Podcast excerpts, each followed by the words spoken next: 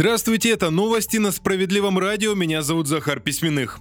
Россияне стали дольше выплачивать ипотеку. Такие данные приводят ведущие банки страны. По статистике, за 12 месяцев средний срок погашения ипотечного кредита вырос до 4,3 года. Пусть цифра совсем небольшая, но в 2022 в среднем подобные кредиты закрывали за 3 года. Аналитики говорят, что увеличение срока связано не со снижением платежной способности населения, а с относительно низкими процентными ставками, которые банки предлагали последние годы. Якобы ежемесячный платеж стал ниже, потому люди реже стремятся избавиться от ипотеки как можно скорее.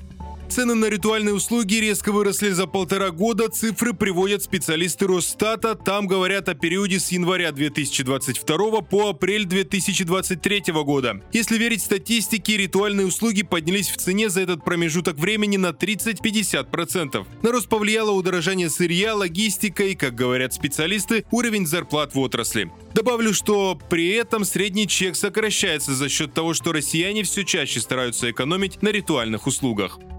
Окрошка на квасе выгоднее, чем на кефире, соответствующими подсчетами делятся в одном из популярных сервисов доставки продуктов. Исследование они провели в день окрошки, который отмечают 30 мая. Выяснилось, что вариант с квасом и сметаной в среднем обойдется россиянам в 460 рублей. В расчете на одну порцию цена составит 92 рубля. На приготовление домашней окрошки на кефире, согласно подсчетам, придется потратить на ингредиенты 492 рубля, а одна порция обойдется в 98 рублей.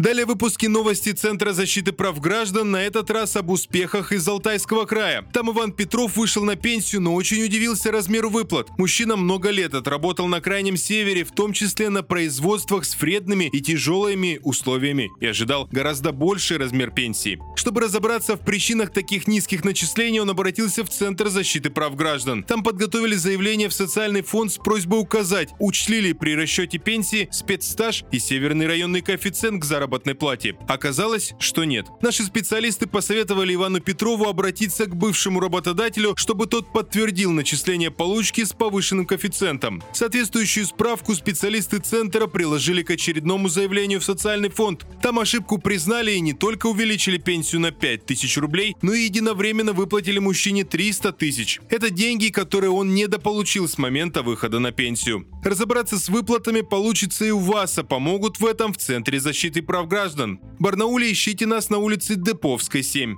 Пока на этом все. Оставайтесь на волне справедливого радио.